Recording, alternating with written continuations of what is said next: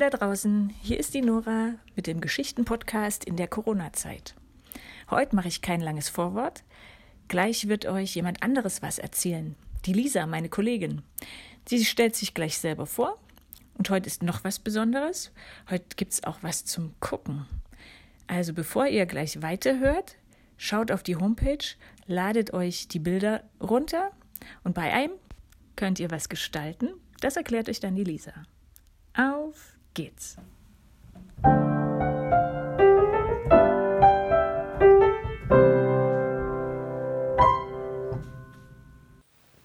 Hallo ihr da draußen. Ja, ihr hört gerade eine andere Stimme. Hier ist Lisa. Wer mich noch nicht kennt, ich bin Noras Kollegin. Normalerweise spiele ich mit den Kindern in den Kirchen von Unkersdorf, Konstapel und Weistrop Theater normalerweise. Nun ist alles anders und umso mehr freue ich mich, dass ich euch etwas erzählen kann und wir in Kontakt bleiben. Ich habe euch jemanden mitgebracht. Die trifft man, wenn man in Konstapel durch das Tor zum Kirchhof hineingeht. Doch beachten tut man sie dann kaum. Es ist Elisabeth von Ziegler. Sie ging mir in den letzten Tagen einfach nicht aus dem Kopf, als ich in den Nachrichten lauter Polizisten, Krankenpflegerinnen und Ärzte mit Haube und Mundschutz gesehen habe. Denn Elisabeth, wie verrückt ist das denn, trägt solche Kleidungsstücke schon seit über 500 Jahren. Also schon Ewigkeiten vor dem Ausbrechen der Pandemie. Hat sie das aus reiner Vorsorge getan? Gab es damals eine ähnlich schlimme Krankheit? Aus welchem Anlass könnte sie sowas gemacht haben? Und warum ist sie ausgerechnet so in Stein gemeißelt? Guckt euch das Bild mal genau an. Natürlich sehen Haube und Mundschutz anders aus als die heute im Krankenhaus. Die Haube hat gar keine Rüchen. Hauben waren im Spätmittelalter ganz normal, um das Haar nach der Heirat zu bedecken. Ihr kennt sicher das Sprichwort, jemand ist unter die Haube gekommen. Das kommt genau aus dieser Zeit. Das heißt ja so viel wie, dass man jetzt verheiratet ist. Und wie ihr nicht nur eine Mütze habt, so hatte man früher ganz verschiedene Hauben. Die für den Sonntag, die für den Alltag, die für die harte Arbeit und die zum Feiern. Und die Trauerhaube, die man nach dem Tod eines nahestehenden Menschen trug. Diese verhüllte im Gegensatz zu den anderen Hauben fast vollständig das Gesicht. Überhaupt guckt euch Elisabeth an, Sie ist total verhüllt, obwohl sie in der Zeit lebte, als das Zeigen des Dekolletés schon in Mode war. Ahnt ihr, warum Elisabeth 1501 Mundschutz und Haube trug? Früher wurde durch diese Verhüllung gezeigt, dass der Ehemann gestorben war. Man trauerte mit der Kleidung. Die Kleidung brachte den Schmerz einfach zum Ausdruck, ohne dass man viel reden musste. Alle anderen Leute wussten, dir muss ich mich respektvoll gegenüber verhalten. Du trauerst gerade.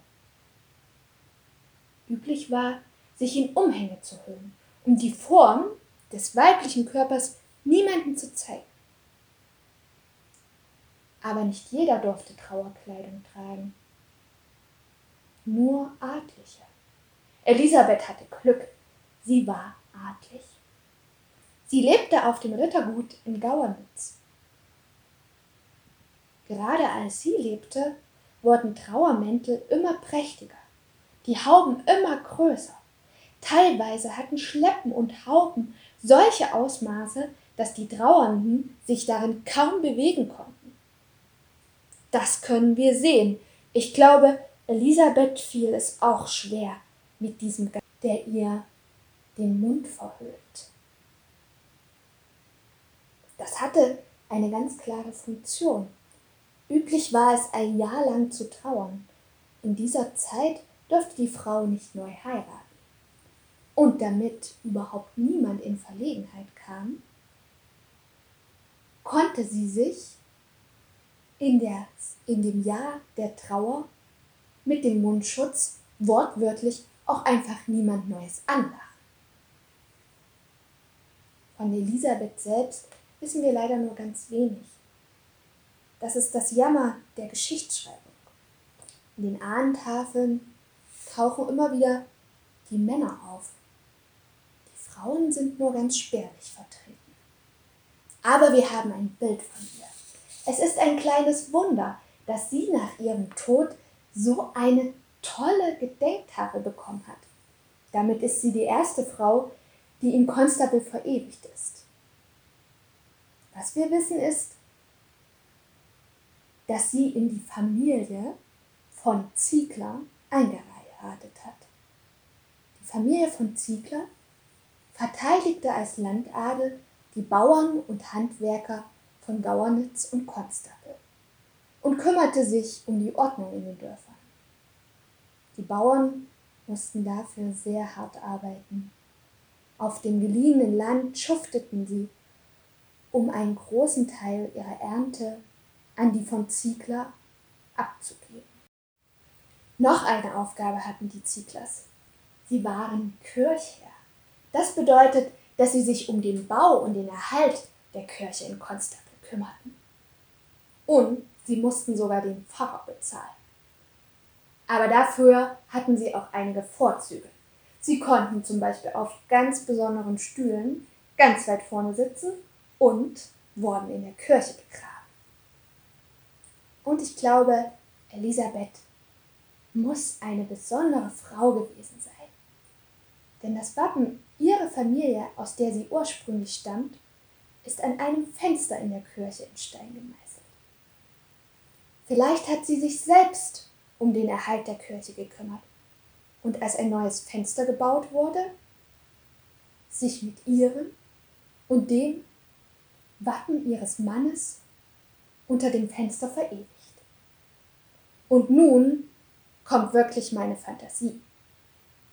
Leider ist nicht alles in den Quellen der Geschichte herausfindbar. Aber ich habe eine Idee.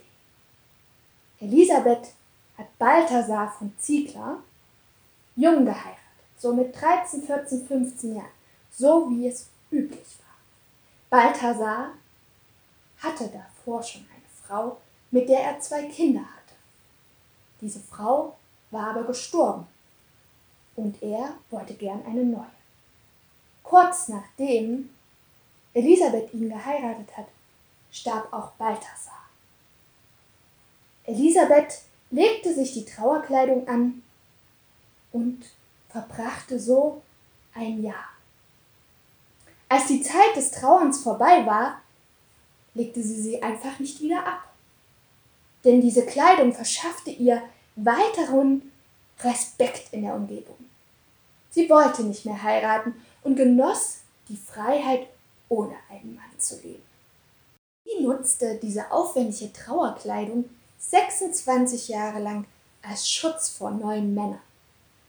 Wenn ihre beiden Stiefsöhne über sie bestimmen wollten und ihr einen neuen Ehemann vor die Nase setzten, setzte sie sich gegen ihre Pläne durch und blieb einfach auf Gauernitz. Wahrscheinlich war sie so klug und geschäftig, dass die Jungs auch gar nicht auf sie verzichten wollten. Als sie starb, machte man von ihr ein Foto. Christoph, ihr Stiefsohn, war so verblüfft von ihrer jahrzehntelangen Trauer, dass er sie in Stein meißeln ließ. Und solch ein Foto dauerte natürlich viel länger als heute, wenn man es bei einem Steinmelz bestellt. Und leider ist es auch kein Farbfoto geworden. Über die Farben, die Elisabeth trug, ist wenig bekannt. Wir wissen, dass im Mittelalter bunte, wunderschöne bestickte Stoffe und Muster getragen wurden. ForscherInnen berichten bei Trauerkleidung von Schwarz und Weiß. Schwarz die Farbe des Todes und der Vergänglichkeit. Trug man zum Zeichen der Trauer. Aber das kam erst zu Zeiten von Elisabeth überhaupt in Mode. Denn das Färben von Schwarz war richtig aufwendig und teuer. Kann sein, dass sich das die Familie auf Gauernitz leisten konnte. Vielleicht war der neue Modetrend aber hier noch gar nicht angekommen. Der Schleier soll in dieser Zeit bei verheirateten Frauen und Witwen auf jeden Fall weiß oder rot gewesen sein. Die Grabplatte erzählt uns nichts davon. Umso mehr, wir können es uns aufmalen. Deswegen seid ihr gefragt. Was sollte Elisabeth eurer Meinung nach für Muster, Farben, Strukturen tragen, wenn sie um ihren Ehemann trauert? Werdet auf der Zeichnung kreativ und schickt uns gern ein Foto von eurem Werk. Ja, das war's von mir heute. Äh, ich wünsche euch, dass ihr euch ganz wacker mit all den Arbeitsblättern schlagt, die gerade so von euren Lehrern eintrudeln. Und auf bald!